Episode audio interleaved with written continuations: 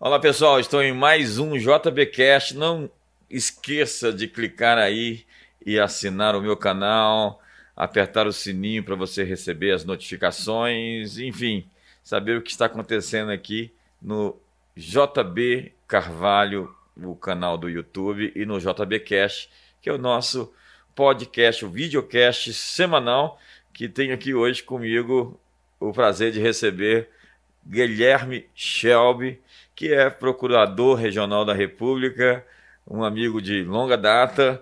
Fala um pouquinho sobre você, Shelby. Obrigado, JB. É um prazer estar aqui. Uma honra, né? Que bom.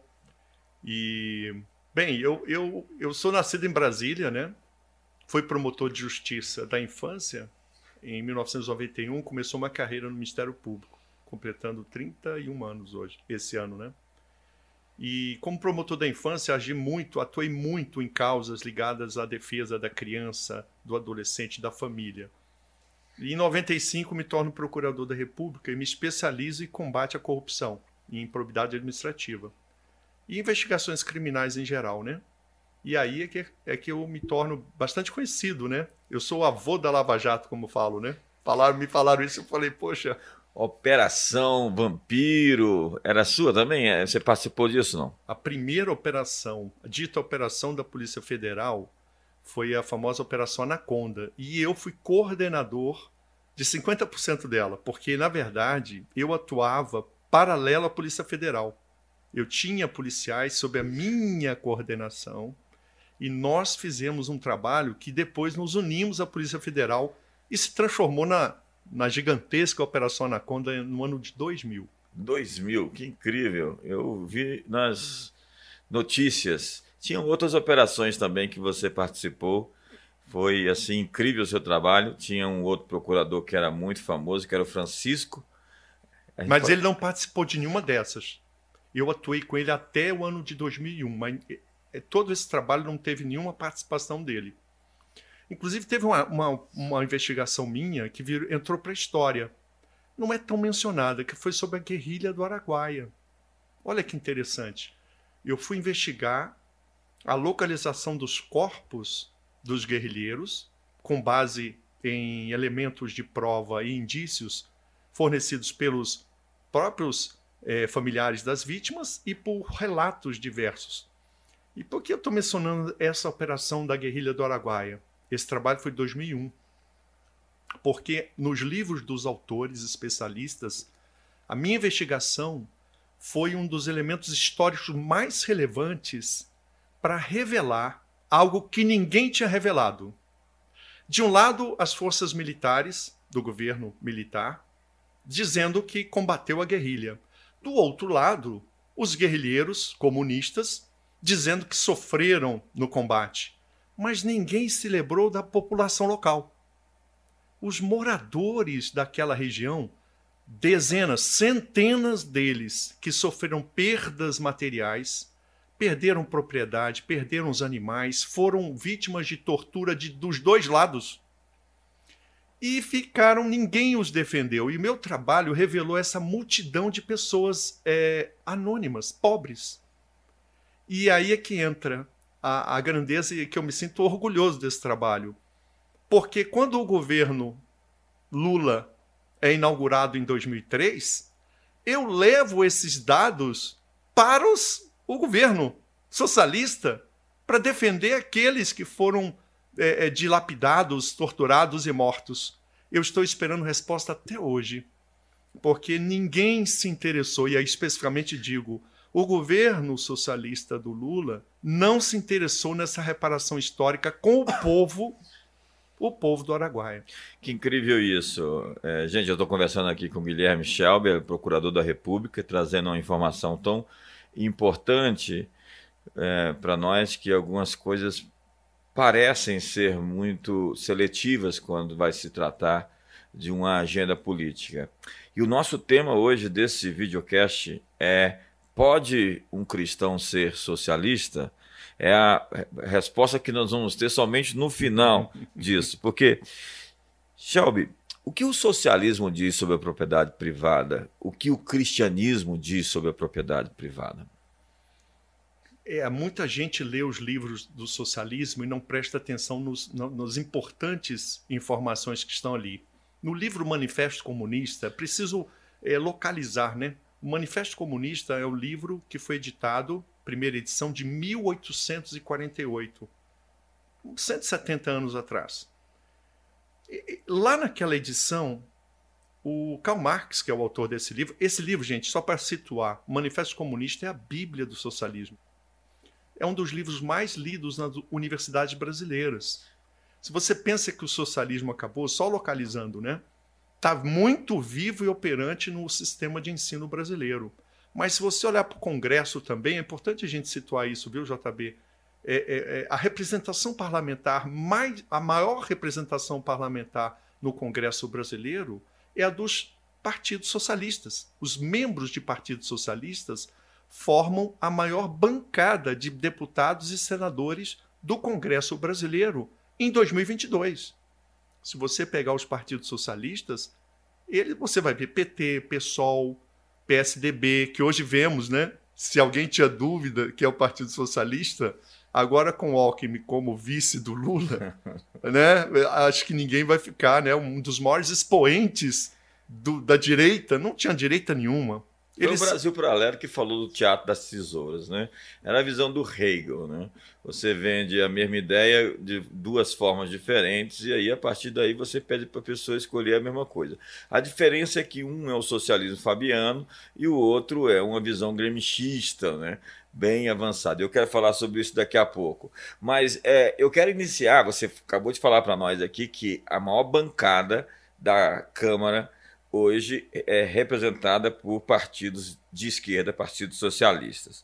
Eu perguntei para você o que, que o socialismo diz sobre a propriedade privada e você está falando aí da Bíblia do marxismo, da Bíblia de Marx e de Engels, a Bíblia dos socialistas, a Bíblia dos comunistas ou dos mais variados tons de vermelho, porque o comunismo ele mudou de nome, hoje ele se chama progressismo e a sede dele já não é mais a União Soviética, senão a Europa Ocidental. E a minha questão hoje aqui é se a Bíblia deles fala sobre propriedade privada, alguma coisa diferente da nossa Bíblia, nós vamos ter que é, aceitar ou o cristianismo, a fé cristã, a Bíblia, que é o nosso referencial, o nosso referencial fixo de conteúdo axiológico, o nosso referencial de valores, o nosso sistema de fé, ou nós vamos ter que nos declarar marxistas e não cristãos. O que, que a Bíblia fala sobre propriedade privada? O que, que Marx e Engels falam sobre a propriedade privada. Ele é expresso no Manifesto Comunista quando diz suprimir a propriedade privada. A propriedade privada tem que ser abolida. A abolição da propriedade privada. Este é o objetivo do socialismo. Essa é a expressão que está no Manifesto Comunista. Abolir a propriedade privada é o objetivo do socialismo. E da onde vem o conceito de propriedade privada? Aí, aí é profundo, hein? vamos mergulhar. A ideia da propriedade privada, a visão antropológica do socialismo sobre a propriedade privada, ela remonta a uma análise que os socialistas fazem nos livros, né? O Engels foi um grande, né? Friedrich Engels, ele é coautor do Manifesto Comunista com Karl Marx, e ele escreve uma obra onde ele se apropria de algumas pesquisas sociológicas do seu tempo, lembrando que ele escreve o livro no século XIX. E lá ele diz o seguinte: eu vou, eu vou precisar fazer essa regressãozinha. O, o essa antropologia comunista, socialista, ela é muito importante a gente entender para compreender por que, que eles querem abolir a propriedade privada e destruir a família, que nós vamos falar depois sobre isso. Então, o que, que eles, como eles entendem que foi a humanidade? Eles entendem no livro, chama-se A Origem da Família, da Propriedade Privada e do Estado. Nesse livro, ele relata que na, na, nas priscas eras, né, muito, na, no início da, da, da, humanidade, as reuniões humanas eram em, em, em tribos. E a, a arqueologia até vai concordar com eles em algum sentido. A reunião tribal, sobretudo Península Arábica, era muito forte isso. Só que eles entendiam o seguinte: no momento inicial não havia família. A reunião era uma tribo onde homens e mulheres mantinham relação íntima uns com os outros. Todas as mulheres mantinham relação com todos os homens adultos. Então ninguém sabia quem era filho de quem, né? As mães sabiam que era mãe, porque elas pariam, né? Mas os pais nunca sabiam quem era o pai. Que loucura. Então, na visão deles, enquanto havia esse, essa reunião é, é, tribal sexual, não havia propriedade privada, porque nesse ambiente não se formou nenhum tipo de é, domínio de esfera individual sobre bens. Tudo era de todo mundo. E aí eles explicam, no momento, porém, no momento, porém, em que um homem, parece até bíblico isso, né? Em que o homem se une a uma mulher e se separam da tribo, formando a unidade familiar, é nesse momento, segundo a antropologia socialista, é nesse momento que surge a causa da propriedade privada, a família monogâmica. Aí nós temos na Bíblia todas aquelas intermináveis genealogias que você lê e fala assim: para que que eu estou lendo isso? Para saber de onde você veio, quais são as suas raízes e que um momento da história Deus chamou um homem chamado Abraão e em Abraão serão benditas todas as famílias da terra e disse a Moisés no Monte Sinai: Não roubarás, não cobiçarás a casa do teu próximo, o terreno do teu próximo, a mulher do teu próximo. A Bíblia estabelece o grande princípio sobre riqueza, sobre prosperidade, sobre propriedade privada. Então, se você é um cristão e você quer ser ao mesmo tempo um socialista, você vai ter que escolher um lado. Você não pode ficar no meio. É assim que começamos a dizer. Mas vamos ao outro ponto. Você acabou de falar sobre isso. O princípio da família. É, o que que Marx, Karl Marx e o que que é, Engels fala sobre família? Qual é a verdadeira ideia socialista sobre a família? Então, olha que interessante. Quando a gente falou da propriedade privada, Engels diz: olha, a família foi o ambiente que propiciou o surgimento da propriedade privada. Então vem antes a família e depois a propriedade privada. Então vamos lá, desculpe te interromper. Se você quiser destruir o princípio de propriedade privada, você destrói então a causa, a família. A família. Uau. Essa é a visão antropológica do socialismo. Então, é a família monogâmica. O problema é um homem com uma mulher, tá, gente? Esse é o problema do socialismo. E, e é onde gera-se grande prosperidade. Não existe uma, uma sociedade, uma civilização, uma nação poligâmica que seja próspera, que seja bem sucedida na história. Se você for analisar, o mundo floresceu depois que ele adotou o modelo bíblico de família pai, mãe e filhos. Esse foi o modelo lá que foi é, re enfatizado por Martinho Lutero quando ele se casa com a monja, então a Catarina Vambora, e você estava comigo lá nos 500 anos de reforma, Tremendo. onde tem a imagem dela, é. uma estátua no é, quintal da casa de Lutero, e ela parece que mandava muito ali na casa. Então ela tem uma grande força, e depois vai vir Alex Tocqueville para falar que as mulheres é, americanas eram ainda mais poderosas porque elas não aceitaram o papel de concubinas, não aceitaram o papel de amantes, elas eram senhoras do seu lar, da sua casa. Então ele vai dizer que os Estados Unidos ainda se tornou superior à Europa porque as mulheres as eram mulheres. mais fortes. Então, uma sociedade que tem mulheres fortes é uma sociedade poderosa. Eu acho que eu não devia estar falando essas coisas, não. e aí, JB, que interessante isso, porque a família, então, na antropologia socialista, a família é lugar de opressão. Porque para eles é o lugar que o homem oprime a mulher. É a visão do socialismo. Por isso também criar o conflito entre homens e mulheres. Criar um antagonismo e fazer uma cisão entre homens e mulheres. Agora, a família, no socialismo, pode pegar qualquer pedagogo. Pega Paulo Freire. Se você encontrar a palavra família em nas suas dezenas de livros, você ganha um carro zero quilômetro. Porque na, na, na, pedagogia socialista não se fala em família, nos livros de políticas públicas não se nas políticas públicas formuladas pelo socialismo, não se fala em família. A criança ou adolescente é vista isoladamente, como se tivesse brotado em árvore. Você vê é, é, é, claramente a ideia de alijar a família do seu protagonismo constitucional. Porque na Constituição brasileira é dito, proclamado, estabelecido: a criação dos filhos é incumbência dos pais. Artigo 229 da Constituição. Então perceba que há uma questão aqui importante. O, a, a, ideia de destruir a família tem um objetivo estratégico na sociedade, porque para o socialismo, destruir a família é uma forma de destruir a propriedade privada. Então, por isso as uniões poliafetivas.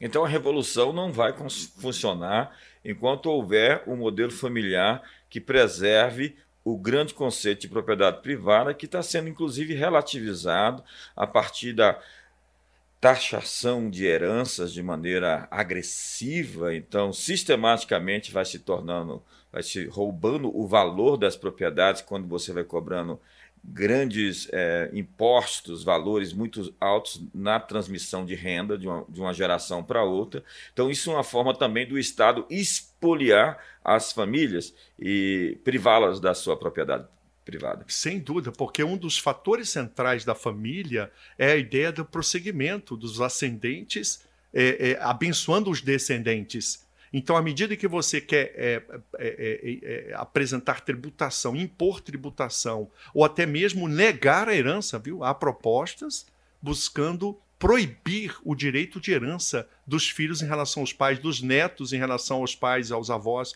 E esse processo tem a ver com o ataque à família. A expropriação das propriedades, nesse sentido, é uma das grandes ideias marxistas do mundo, onde não se existe. Comunismo é isso, né? É você não ter é, propriedade pessoal, onde você tenha de fato domínio e tenha legitimidade para ocupar aquela terra, onde toda a terra pertence a um Estado gerenciado por um grupo, uma elite arrogante que vai dizer para nós o que, que a gente vai comer, o que, que a gente vai beber, até onde a gente pode ir, o que, que nós devemos fazer, já que nós, estúpidos e ignorantes, não podemos escolher por nós mesmos, mas esses especialistas, eu, eu, eu chamaria de suplentes da divindade, eles podem tomar as decisões por nós, já que nós não podemos fazê-los por nós mesmos. Mas, Guilherme, nós estamos aqui falando de propriedade privada e de família. E a religião? O que que Marx fala sobre a religião? O que que o manifesto o que que o socialismo fala sobre a religião? Aí é mais é mais expresso ainda, né? É, especificamente referindo-se à moral e à religião, às verdades eternas. O socialismo quer abolir. Ele fala muito em abolir. Para quem não, talvez não compreenda, abolir tem a ver com proibir, tem a ver com extinguir, tem a ver com negar a existência. E em relação às religiões e à moral, ele inclui os dois, que é abolir as religiões e a moral. Eles não querem criar uma nova moral. Eles querem abolir a moral e as verdades eternas. As verdades eternas. Veja essa expressão contra as verdades eternas é claramente dirigida ao cristianismo. Porque ao abolir as religiões e negar a existência de verdades eternas, o socialismo ele se opõe assim ao, ao, ao, sistema operacional, não só do cristianismo, porque quando se refere a abolir religiões, ele se refere a qualquer religião, não só ao cristianismo. Todos os regimes socialistas reais proibiram as igrejas, não só cristãs, mas proibiram as igrejas perseguiram os líderes religiosos ou mataram esses líderes religiosos. E pensar que tudo começou na, na maravilhosa, linda, esplêndida Revolução Francesa de igualdade, liberdade fraternidade, onde a grande lógica era enforcar o último rei nas tripas do último padre.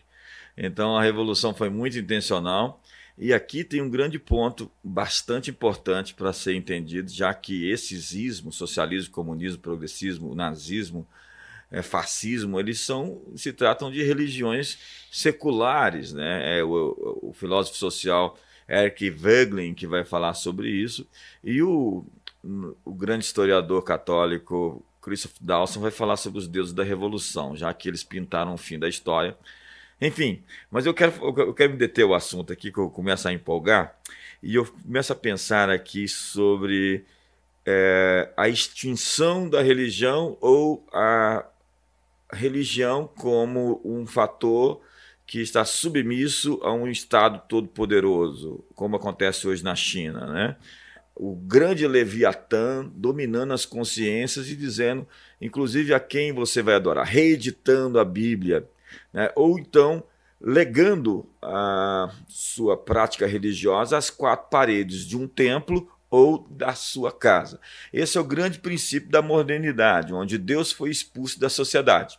Vamos tirar Deus das escolas, vamos tirar Deus da política, vamos tirar. É incrível que tem cristãos que fazem coro com é, essas, é, essa, é esse mantra, né? Esse mantra viciado do inferno onde você não pode misturar vida pública com vida religiosa, ciência e fé, enfim. Você tem que deixar tudo isso para outras religiões seculares ou para outras filosofias e para outros que propagam outros valores. As pessoas chegam para nós, Guilherme, e dizem: você não pode impor os valores cristãos na sociedade. Ok, você está certo, mas quais valores vão ser impostos? De que religião? De que ideologia? De que mago? De que profeta? De que guru? De que é, sociopata, de que psicopata, de que tirano, de que déspota, de Mao Tse Tung, de Pol Pot, de Hitler. Enfim, nós trabalhamos com valores. E o cristianismo é um sistema de valores que fundou a civilização ocidental como ela existe. E que, apesar de todos os seus defeitos, é a mais bela construção da humanidade até hoje. Sem dúvida. Né? Mas, Guilherme. Mas, JB, deixa eu pegar esse gancho que você falou agora. É muito importante a gente entender qual é a estrutura do inimigo. O inimigo que eu digo é o inimigo da cidadania. O inimigo da cidadania. Mas ele quer colocar esses valores morais deles em normas jurídicas. A estratégia é essa. Vou dar um exemplo. Tem uma lei brasileira que obriga estu o estudo nas escolas Hoje, todos os alunos brasileiros estudam a cultura afro-brasileira. Eles colocaram isso numa lei. Certamente, muitos deputados cristãos votaram a favor. E vamos pensar assim: nós somos favoráveis ao estudo da cultura africana, porque somos todos. Minha avó era negra. Todos nós queremos conhecer sim a cultura africana. Porém, o que eles estão utilizando, isso é só um pretexto. O que nas escolas está sendo ensinado são religiões africanas. Exato. E aí eles quebram o princípio da laicidade e estão doutrinando, e isso ainda está no início, a lei tem sete, seis ou sete anos, mas aos poucos vão surgindo materiais didáticos onde os meninos começam a aprender religiões africanas. E aí vem um desvio subreptício, oculto. O que a lei fala é, é cultura africana e não religiões africanas. Incrível. E aí eles vão implantando. E aí entra os direitos humanos. Qual a estratégia deles em relação a, a, aos valores para calar a igreja cristã? Eles vão criando jurisprudência, juízes, ativistas, que colocam sua ideologia acima das leis e da Constituição, que vão construindo um, um cenário, uma arquitetura de direitos humanos que é, é contaminada pelo viés ideológico da esquerda e de suas diversas ideologias, a ponto de quem em breve contestar aquelas propostas que vão estar dentro desse conceito de direitos humanos vai ser tido como de, é, de respeito aos direitos humanos. Ou seja, os cristãos têm que começar a entender que eles estão transformando a ideologia os valores deles em leis, em normas constitucionais. Então há uma luta jurídica a ser travada. O, o, o Dawson falar que é, cultura vem de culto, né? A raiz, a etimologia é a mesma. Então, o culto que se presta na Terra define, de fato, a civilização, a sociedade, os deuses que você adora. E aí vem um outro personagem da sociologia, que é Emile Durkheim. Durkheim vai dizer que ele é o pai do método sociológico ele vai dizer que a lei vem da moral e a moral vem da religião. Então, em última instância, o sistema eh, de leis de um país vem da sua religião, dos deuses que são adorados na terra. Né? É incrível como o Totem da Paz, os Senhores da Terra, é, o fator Melquisedeque do Don Richards vai pintar também esse quadro de como a religião afeta tanto a consciência e o inconsciente coletivo né, das pessoas, formando aquilo que a gente chama hoje de cultura, os costumes, a forma como nós abordamos os valores que nós temos, é, direitos humanos, o valor de um indivíduo. Da onde vem o conceito de que o indivíduo é uhum. importante? Vem da Grécia? Não, a Grécia matava os velhos e os doentes. Vem de Roma. Roma, os, os, é engraçado que o pessoal demoniza a Idade Média, mas é, essa, essa ideia de amor romântico vem da Idade Média, né? vem inspirado, obviamente, no livro de Cantares de Salomão. Porque os romanos diziam: nós não vamos nos apaixonar pelas nossas mulheres porque nós não queremos ser dominados por elas. E, e, e o grande princípio do valor da vida, a dignidade humana, vem da ideia de que Deus nos fez a sua imagem e que Deus se tornou um de nós. Então, direitos humanos não nasce na Índia. Direitos humanos não. não nasce no Império Romano, nem nasce naqueles pretensos defensores dos direitos humanos hoje que levantam a bandeira vermelha. Direitos humanos nascem nas Escrituras, onde Deus se fez um de nós, onde Deus nos fez a sua imagem e semelhança. Mas agora é a próxima pergunta. O que que o marxismo, o socialismo fala sobre o indivíduo? o indivíduo não existe na doutrina socialista. A memória atual é, são os coletivos, né? Se você for universidades ou movimentos sociais, você vai ver o coletivo X, o coletivo Y. Por quê? O que significa isso? O socialismo não vê o indivíduo, vê a classe a que o indivíduo pertence. Então, essa talvez seja a mentalidade socialista mais é, profunda porque o materialismo dialético, que coloca nas relações de opressão, é, de domínio econômico, o poder sobre pessoas, ele coloca o trabalhador como explorado e o empregador, o burguês, como explorador. Portanto, há uma dissociação da, das virtudes do indivíduo e passa-se para o trabalhador, todo trabalhador é bom e explorado. E os burgueses, os ricos, são todos exploradores e maus. Então você faz uma dissociação. As virtudes não estão em indivíduos, estão nas classes ou na classe que o indivíduo pertence. Que atualmente foi transferido para a ideia de maioria e minorias. Maiorias e minorias, e aí entra o, o socialismo cultural que diversificou isso. Se na origem o socialismo se pantinha trabalhadores burgueses, ou seja, aliás, sistemas de educação hoje no Brasil marxistas em cidades estão sendo implantados, tá? Presidente Prudente é um dos exemplos. E se você observar, há, propostas, não foram ainda, mas são propostas de cunho marxista, colocando esse, esse dualismo, essa oposição, antagonismo invencível entre os que são explorados e os exploradores maus. Agora, no socialismo cultural, isso se transforma agora em várias, várias trincheiras você tem agora o feminismo radical, onde o homem é mal, sempre mal e autor da violência, contra a vítima, sempre vítima, a mulher. Antagonismo entre homem e mulher. O negro é sempre vítima do racismo. E o branco? O branco é o racista. Você viu o presidente do Carrefour, diante de um ato abominável que aconteceu, uma ocorrência onde é, é, houve a morte de um, de um negro nas dependências do Carrefour.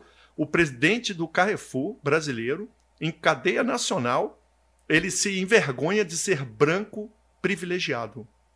Essa já é a linguagem da ideologia socialista que está colocando os brancos se sentirem maus por serem brancos e se sentirem culpados pela miséria dos negros. Então agora não é mais uma questão de você, indivíduo, ser honesto, trabalhador. Se você é branco, você é mal racista. E o negro, ser vítima e bom. E aí esse antagonismo em diversas trincheiras sociais é a marca do socialismo cultural. É bom dizer que existe sim problemas de racismo no Brasil. Existe sim problemas de violência doméstica, homens, ou machismo, vamos usar essa expressão. Existe sim contextos a serem melhorados, mas isso não é um, um, uma questão é, é, Estru estrutural. Estrutural Nós nunca tivemos os negros alijados das oportunidades em relação às faculdades, em relação às oportunidades, em relação a qualquer coisa. Os negros têm livre acesso. É, é verdade que há um contingente de negros em situação de pobreza, mas aí há diversas questões a analisar. Não é só a questão da, do, do, do racismo. Aliás, o nosso racismo, que se diz, é um racismo que nós pretendemos importar o ódio norte-americano, especificamente, onde lá houve. Que já tem um racismo estrutural. Né? Lá existe. Lá você sabe que escolas eram para brancos, escolas para negros. É, é, é, é ônibus para banco, ônibus, bebedor para negro. Bebe... Na NASA tem um filme até que revela isso, né? A mulher tinha que. Filme incrível aquele filme. É, da. É, estrelas, estrelas. Ah, que filme? O filme das três mulheres negras. A mulher tinha que andar uma imensidão para ir no banheiro para negros. Muito bem feito aquele filme. E, e, aquilo é real. Aquilo é real. Estrelas além do tempo. Acho é. que é isso. É... Guilherme, é, eu acho que tudo isso então parte de um princípio. O homem é mau, ele nasce mal, ou o homem é bom e o sistema corrompe? É, o que, que a Bíblia diz? O homem ele tem uma depravação original total, todos pecaram e carecem da glória de Deus. O que, que o socialismo diz a partir de um também dos seus pais, que é Jean-Jacques Rousseau, que vai dizer que o homem nasce em estado de inocência e os, o, a natureza vai o corrompendo. Daí a ideia do bom selvagem. O índio lá, afastado da civilização, ele é um sujeito inocente, né? ele nem enterra seus filhos vivos dentro de buracos, né? eles nem se comem como comiam as tribos que eram canibais.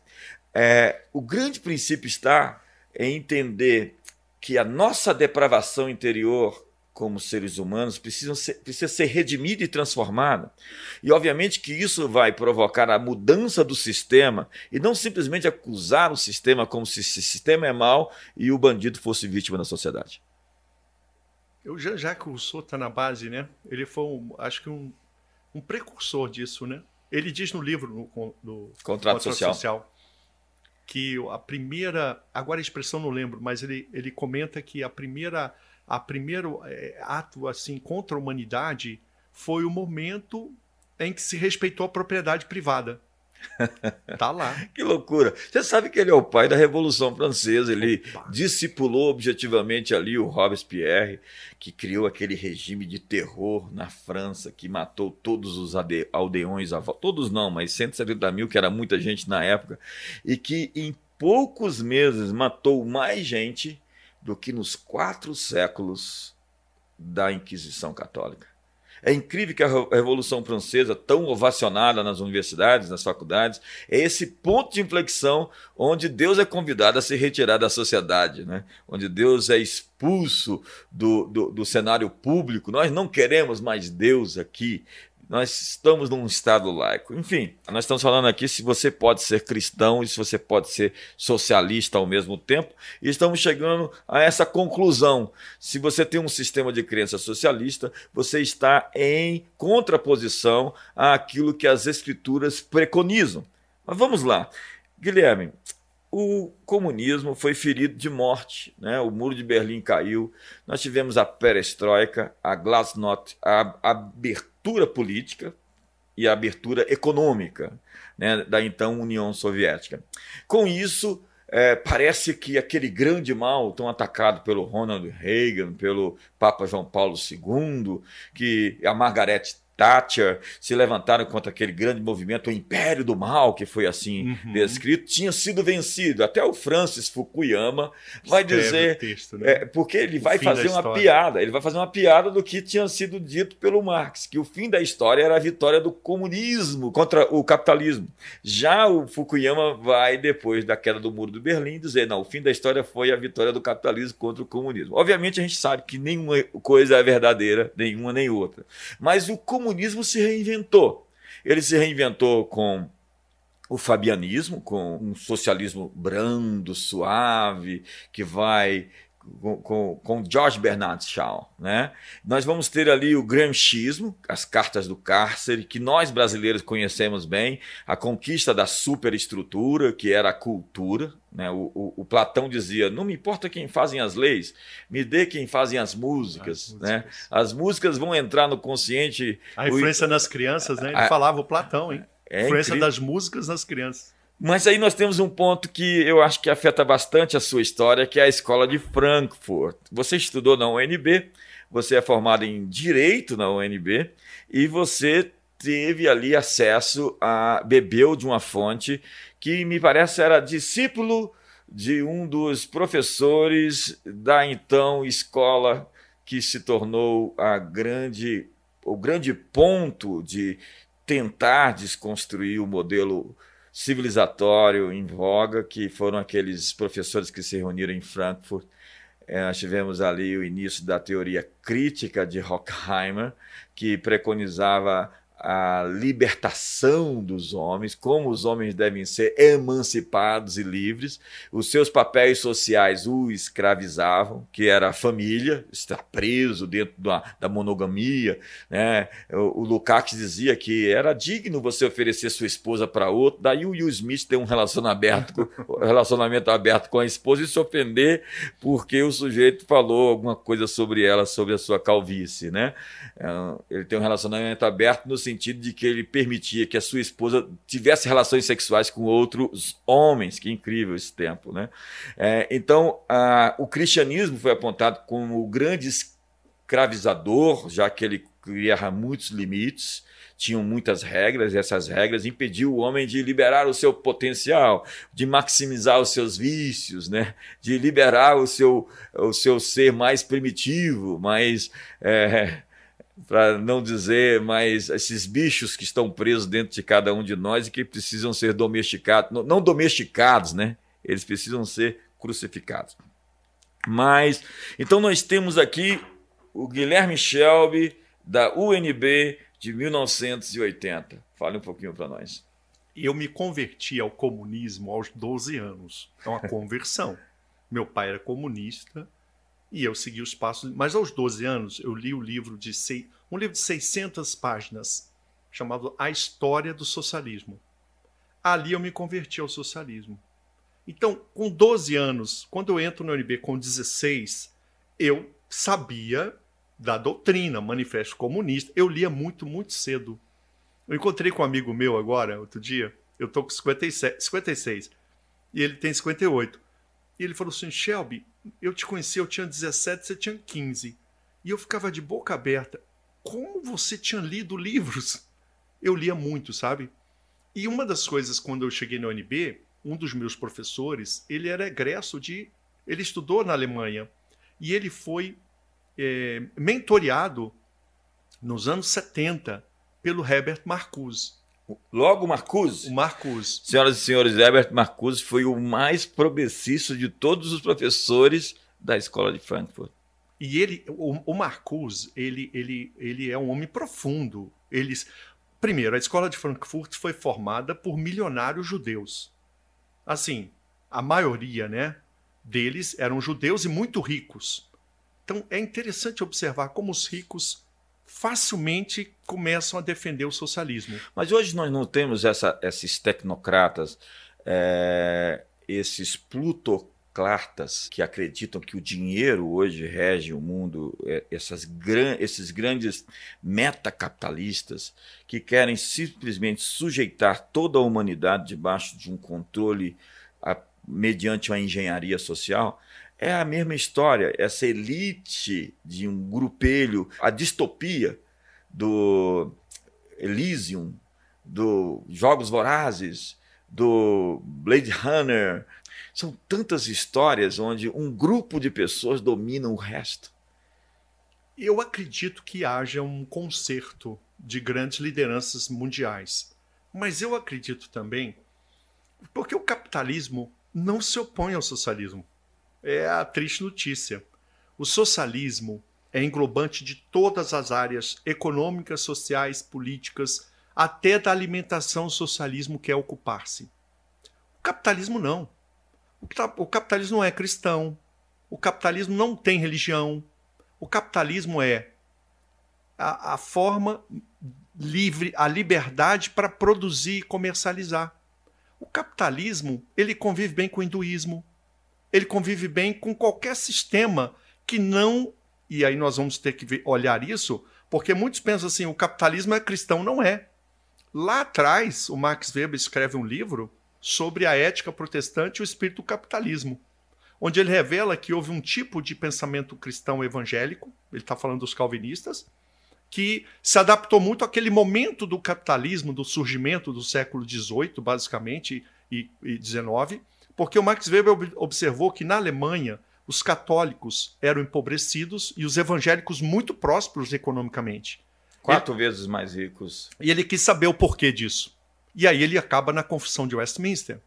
E ele acaba vendo que os calvinistas, resumindo, né, ele via que o estilo de vida dos calvinistas, árduos trabalhadores, é, altamente qualificados e que eram modestos no consumo.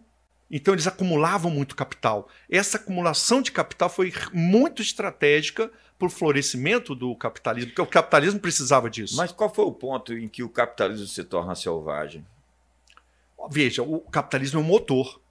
Ele vai funcionar de qualquer maneira no início. É, Porque esse... ele perdeu a sua alma. É, mais, qualquer coisa por mais alguns centavos de lucro. Essa é a natureza das grandes corporações. Nós queremos ganhar. Mas lembra que lá atrás, no feudalismo, o capitalismo era revolucionário. Você sabe quem disse que o capitalismo, a burguesia, no início de tudo, era revolucionária? Karl Marx. Karl Marx diz que o capitalismo ele não podia conviver com o sistema de castas, com o sistema de você é melhor do que eu. O capitalismo, olha que coisa interessante, ele precisa da igualdade, das pessoas terem igualdade e liberdade. Nesse momento aí, onde havia o feudalismo na Europa, e é um sistema de castas, você nascia e morria na mesma eh, condição econômica com que você nasceu, ou você era servo, ou era vassalo, ou era nobre, e tinham várias outras divisões, mas essa divisão de esferas, de você estar tá limitado a isso, você não pode mudar de classe, é antagonista com o capitalismo. E foi o capitalismo quem criou a oportunidade das pessoas mudarem radicalmente a sua, a sua estatura social, né? poder progredir, enriquecer. A revolução industrial foi o grande ponto de inflexão que conseguiu provocar essa, esse. Porque antes da Revolução Industrial, nós tínhamos aí 90%, 95% das pessoas na pobreza. Depois da Revolução Industrial, nós tivemos um grande jump, a humanidade sofreu uma grande transição para um tempo de prosperidade em comum. Sem dúvida. Mas, é, é, voltando ao Marx Weber, eu, li o livro do Weber é, e eu li de novo e eu resumi o livro capítulo por capítulo. E é incrível que você fala de Westminster, você fala de Calvino, e ele fala também dos metodistas. Né? Ele está falando sobre como os metodistas enriqueceram porque eles eram assim, como você disse, eles ganhavam dinheiro, trabalhavam 14 horas por dia, eles não tinham outras famílias, eles eram, eram homens fiéis à sua casa, eles não viviam nas tabernas, eles não bebiam, não jogavam, e eles estavam ali acumulando riquezas. E o Wesley disse: é impossível que os metodistas não enriqueçam. O que fazer então para se guardar da avareza, da ganância? E ele mesmo responde: que você ganhe tudo que você puder que você economize tudo que você puder e que você doe tudo o que você puder. Bonito. Só assim você vai se livrar da avareza. Mas você estava falando da escola de Frankfurt, como você foi influenciado pelos valores, então, do seu professor, que é, tinha sido cooptado pelo Marcuse, a sua revolução sexual, o Eros e a civilização. Você leu o livro do Marcuse? Marcuse, é. Esse livro é, Eros e Civilização, ele, ele é, é, é, a bíblia da revolução sexual dos anos 60. Que incrível.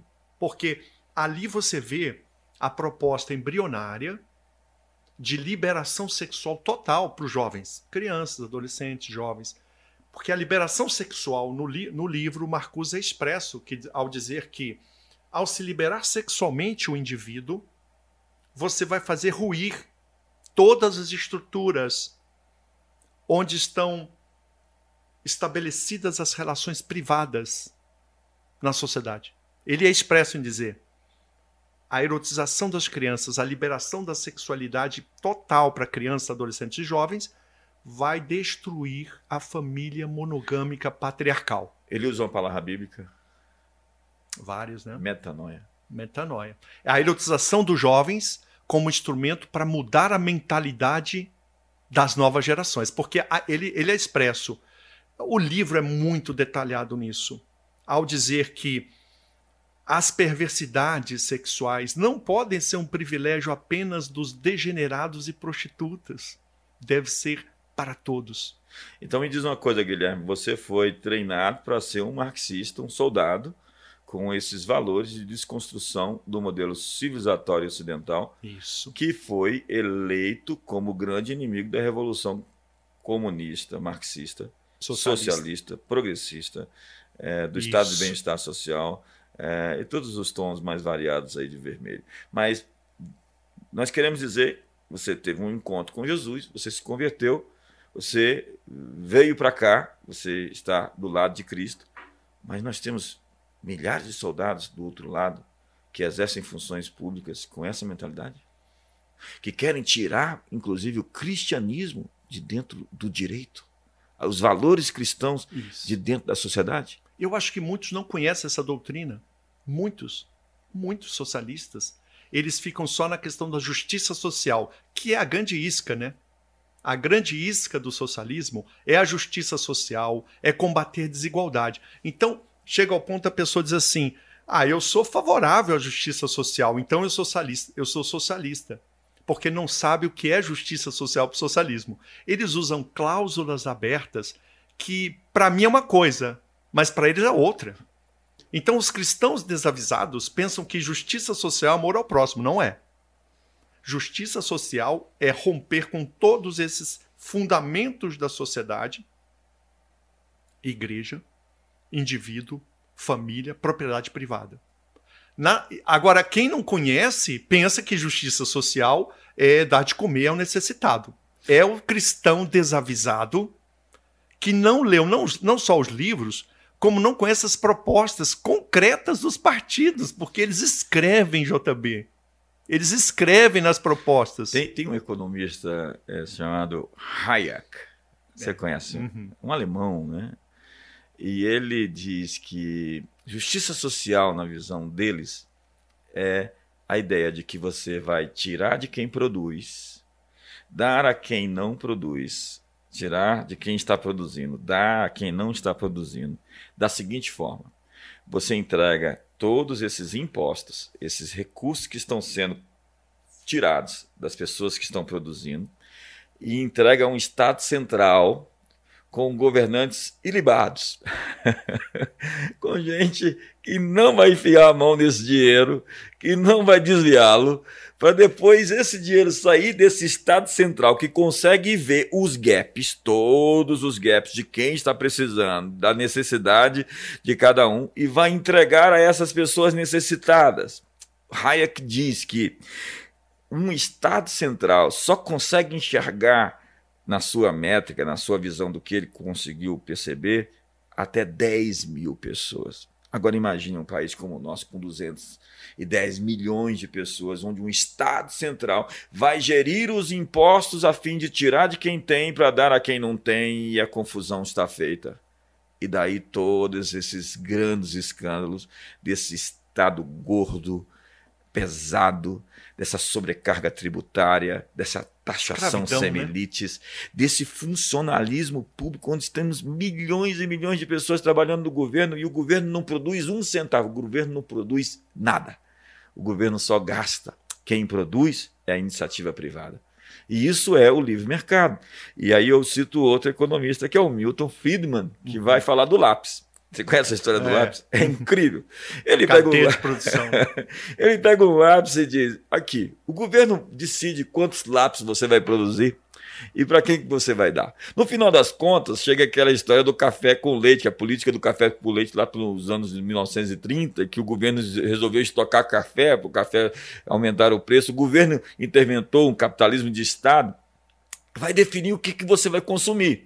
Então você tem um lápis e o governo vai decidir que você vai comprar aquele lápis, e o governo não vai produzir aquele lápis ou vai querer é, tomar os meios de produção. E isso é ser um comunista, você se assenhora dos meios de produção. Os meios de produção estão sob a égide, o controle governamental, e o governo vai decidir o que, que vai ser produzido e o que, que vai estar nas prateleiras dos supermercados e qual é o valor do que isso vai ser cobrado. O governo vai saber fazer o serviço dessa iniciativa privada e não vai dar oportunidade à imaginação, ao livre pensamento, à ordem espontânea, dizia o Hayek, ou a mão invisível, como diria o Adam Smith, para permitir com que o mercado se regule e as pessoas desejem comprar algo e alguém tenha a criatividade, como Steve Jobs, de vender para você algo que você nem sabia que se interessava.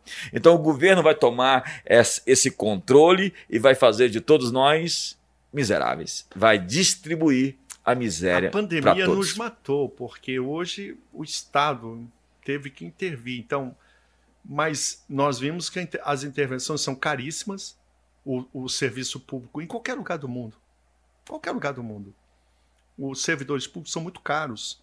O sistema de governo ele é, é improdutivo. Ele não, não permite a maior eficiência. E nada melhor que o capitalismo para dar eficiência. Essa é, uma, é, uma, é, um, é um fato incontroverso. Tanto que a China, comunista, adotou o capitalismo porque eles viram é o melhor sistema. Não dá para replicar isso. Só que o governo na China é, é, comunista, é socialista. Então, nós temos um grande desafio. Agora, eu queria. Uma abrir... economia capitalista com um governo comunista. Então, nós temos um capitalismo de Estado extremamente interventor, onde um cara como o Jack Ma, Pode é, dormir rico com a fortuna de 40 bilhões de dólares na Alibaba e pode amanhecer miserável onde os, sumir, seus, né? os seus bens foram expropriados. Diz que o pior lugar para ser bilionário no mundo é na China. Porque de quando em quando, de mês em mês, algum bilionário está desaparecendo sob os, o regime do Partido Comunista que tem sido bastante. Agora, JB, deixa eu trazer aqui um, um escrito de 100 anos atrás da Escola de Frankfurt, que é, chama-se Estudos sobre Autoridade e Família. E é o Herbert Marcuse, com Erich Fromm e o Max Hockenheimer, os, os eminentes é, doutrinadores alemães. Nesse estudo, Estudos sobre Autoridade e Família, num parágrafo, numa passagem, alguns parágrafos, ele, ele, ele deixa claro quais são as estruturas da sociedade ocidental que merecem ser objeto da intervenção do socialismo cultural, porque eles já sabiam disso. Em 1930, eles já sabiam que a Revolução Russa deu errado. Eles tinham noção. Eles já perceberam o equívoco. Tem vídeos até no YouTube, se você pegar do, do Hockenheim, dizendo que Marx estava errado, porque ele próprio reconhece que o capitalismo distribui renda. Eles reconhecem. Do ponto de vista econômico, não é o central, é o cultural.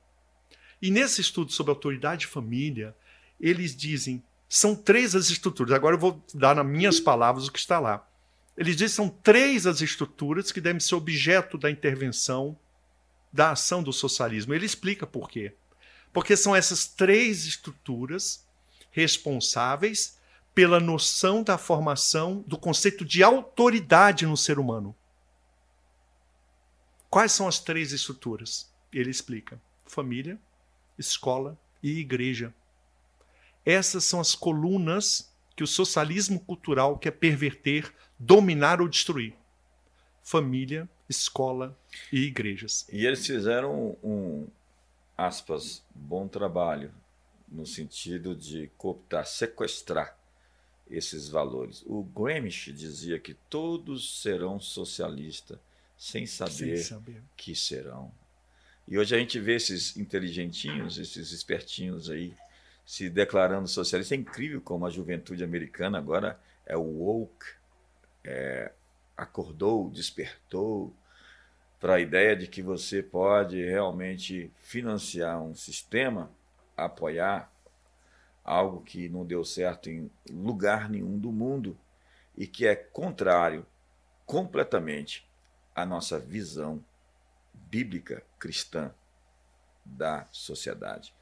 Então, senhoras e senhores, eu estou aqui com Guilherme Schell, procurador da República, dizendo a você que se você diz que é cristão, você não pode dizer que é socialista. E se diz que é socialista, você não, não pode ser como. cristão. Faça a sua escolha. Guilherme Chaves, suas últimas palavras. É um prazer estar aqui com você, JB. Que Deus continue abençoando suas palavras, que você continue sendo esse profeta pela nação. Agradecer por esse tempo e dizer para os cristãos né, que a guerra não acabou, mas nós estamos atrasados. E que nós temos que sair do discurso. O discurso é necessário para os pastores, para os políticos, e muitas vezes na vida de todos nós. Falar é muito relevante. Só que é chegada a hora dos cristãos começarem a agir. E agir, aí é Josué e Débora. Eu quero trazer essa memória bíblica para os cristãos. Josué e Débora, fala, Débora falavam muito pouco, porque eles eram responsáveis pela conquista. Então nós precisamos agora começar, quando houver a violação de normas, quando houver a violação dos direitos da família, é falar pouco. Não é mandar carta de repúdio para Golias. Não é reclamar de Golias. Não é dizer para Golias para ele se converter, não. É usar pedras para derrubar o Golias da nossa geração. E as pedras são as leis. Então, essa é a mensagem para os cristãos entenderem. Haverá momentos que a atitude mais espiritual será lançar uma pedra na testa do inimigo. Eu repito, não é violência. É usar as leis para fazer esses perversos ficarem no lugar deles e saírem das escolas e respeitarem as crianças e a família. Então, é a minha palavra. Muito obrigado. Então, conversei aqui com o Guilherme Shelby, ele tem um super trabalho sobre infância e juventude. Ele é um líder que protege os fracos, usa a sua energia, a sua força para capacitar aqueles que não têm influência a fim de que obtenham segurança e proteção. E ele tem livros lançados que são livros que eu super indico a você como Querem Calar a Igreja Cristã, A Revolução Sexual Global.